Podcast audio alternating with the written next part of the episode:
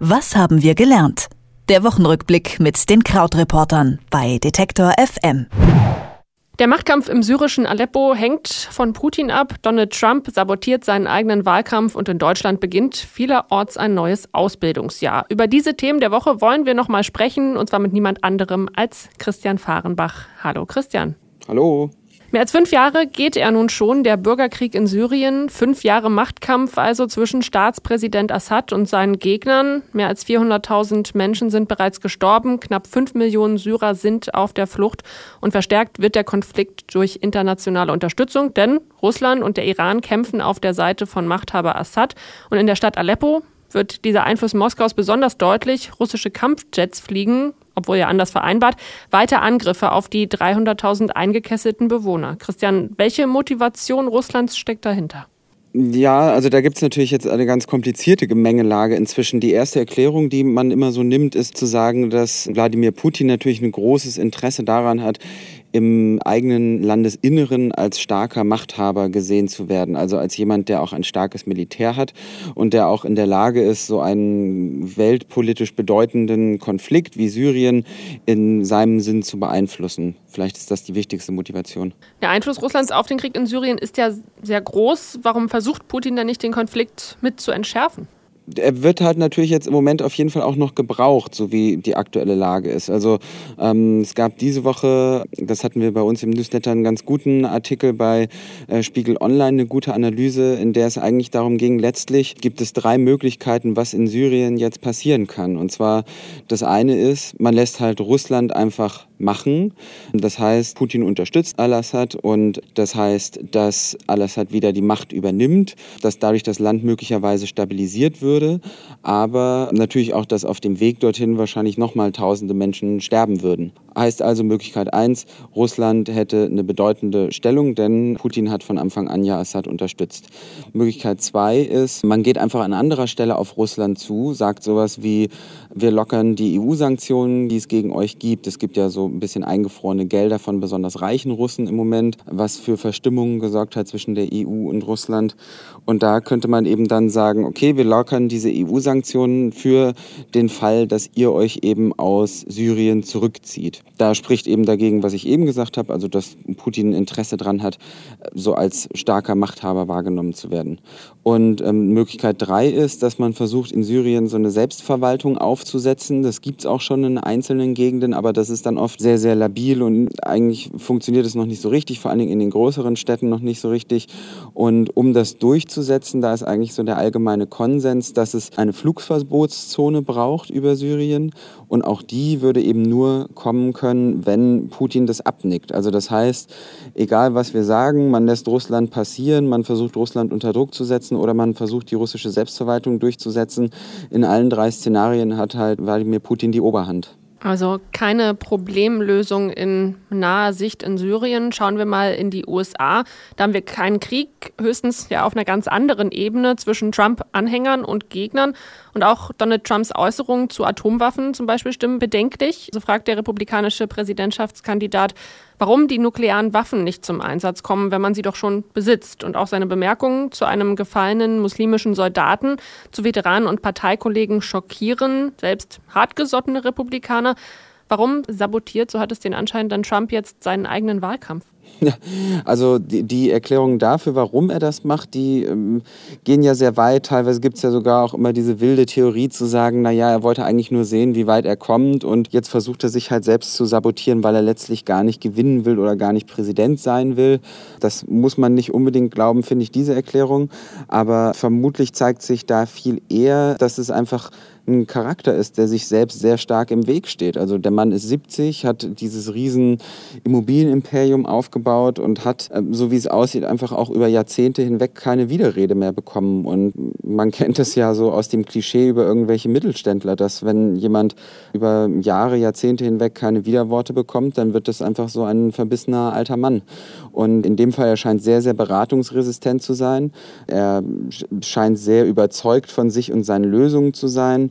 Es ist sehr selten zu beobachten, dass er seine Meinung ändert, wenn er neue Informationen über etwas bekommt. Er ist immer damit beschäftigt, auch seine seine eigenen Geschichten größer darzustellen, als sie dann tatsächlich waren. Also diese ganzen Faktenchecks, die es gibt, die zeigen dann oft, dass Dinge längst nicht so gut gelaufen sind, wie er erzählt hat, oder wenn er es gegen andere verwendet, längst nicht so schlecht waren, wie er es glauben macht.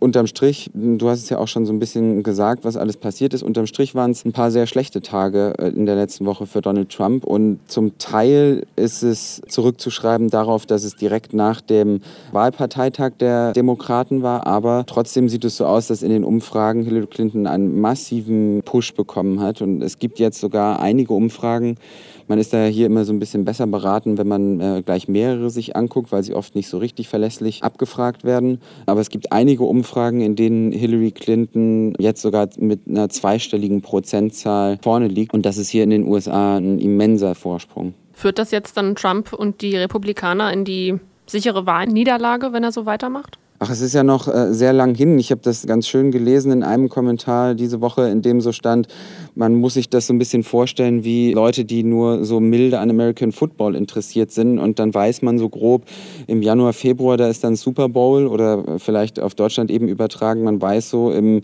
Mai, da endet die Bundesliga und dann kurz vorher fängt man eigentlich erst an, sich dafür so zu interessieren. Und so gehen halt viele Menschen hier in den USA auch mit der Politik um. Also wir haben jetzt August bis zum 8. November ist es noch äh, fast 100 Tage hin. Am Montag waren es noch 100 Tage. Und da kann natürlich noch viel passieren. Was sich vielleicht gezeigt hat diese Woche ist, dass es immer noch nicht kommt, dass Trump wirklich zu einem seriöseren Kandidaten wird. Das war ja lange die Hoffnung, dass wenn er dann erstmal nominiert ist, er auch sich verändert, er auch seine Hausaufgaben macht und über die Konflikte lernt. Aber stattdessen haut er Interviews raus, in denen er sagt, ja, es wird ja eh nie passieren, dass Putin in die Ukraine kommt. Dafür wird dann schon gesorgt werden. Und der Interviewer musste ihn darauf hinweisen, dass Putin in der Ukraine ist und so. Und dann hat er hinterher versucht, sich rauszureden und so. Und solche, solche solche Stunts passieren halt ständig und das sorgt dafür, dass wirklich sehr, sehr viele Leute sich einfach abwenden von ihnen. Teile der Republikanischen Partei wenden sich ab. Heute gibt es ein großes Meinungsstück in der New York Times, in der der frühere CIA-Direktor lang und breit ausführt, dass er eigentlich nie Kandidaten empfiehlt, aber in dem Fall eine Ausnahme machen muss, weil er Trump als Risiko für die nationale Sicherheit sieht. Und so gibt es eben eine ganze Reihe Menschen, die sich gegen ihn aussprechen. Und in Summe wird das wahrscheinlich dazu führen, dass mal hier ein Zehntel Prozent, dort zwei Zehntel fehlen. Und das führt in Summe dazu, dass er so schlecht dasteht, wie es im Moment der Fall ist.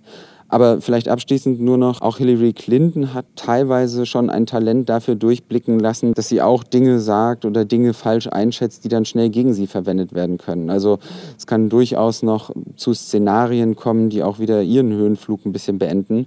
Zum Beispiel hat sie ja mal viel Kritik dafür bekommen, dass sie gesagt hat, sie und Bill Clinton seien dead broke, also so super pleite, was natürlich wie ein Hohn ankommt, wenn man ein Mensch ist, der mehrere hunderttausend Dollar für eine einfache Rede benutzen kann.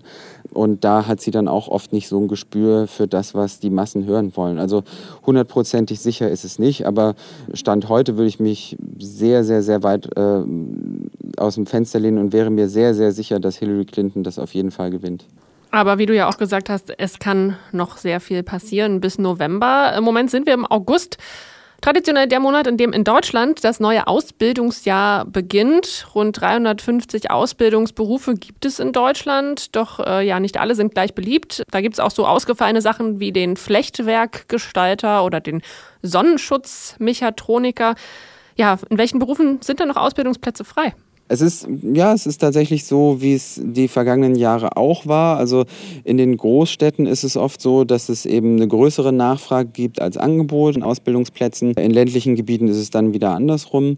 Und dann gibt es wiederum eben Berufe, die fast überall suchen. Und dieses Jahr ist jetzt eben rausgekommen, diese Woche als äh, Statistik erstmal, bei den Optikern fehlt es, bei den Sanitärtechnikern, bei den Dachdeckern ist es so. Dachdecker ist ja einer der bestbezahlten Ausbildungsberufe überhaupt. Aber was mir eben auch auffiel, so bei der Recherche für den Newsletter diese Woche, war, dass in Deutschland nur noch jedes fünfte Unternehmen überhaupt ausbildet und dass die Zahl der Lehrlinge insgesamt auch sinkt. Also wir haben jetzt wohl wahrscheinlich dieses Jahr ungefähr 480.000 neue Lehrlinge. Das sind etwas mehr als 10 Prozent weniger als noch vor zehn Jahren. Und das liegt eben daran natürlich, dass das Studium für viele attraktiver wird.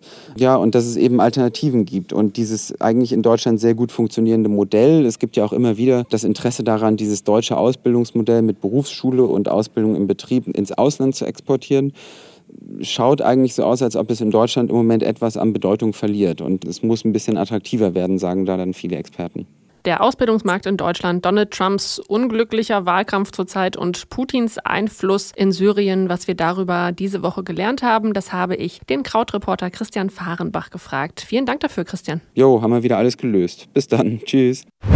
Was haben wir gelernt? Der Wochenrückblick mit den Krautreportern bei Detektor FM.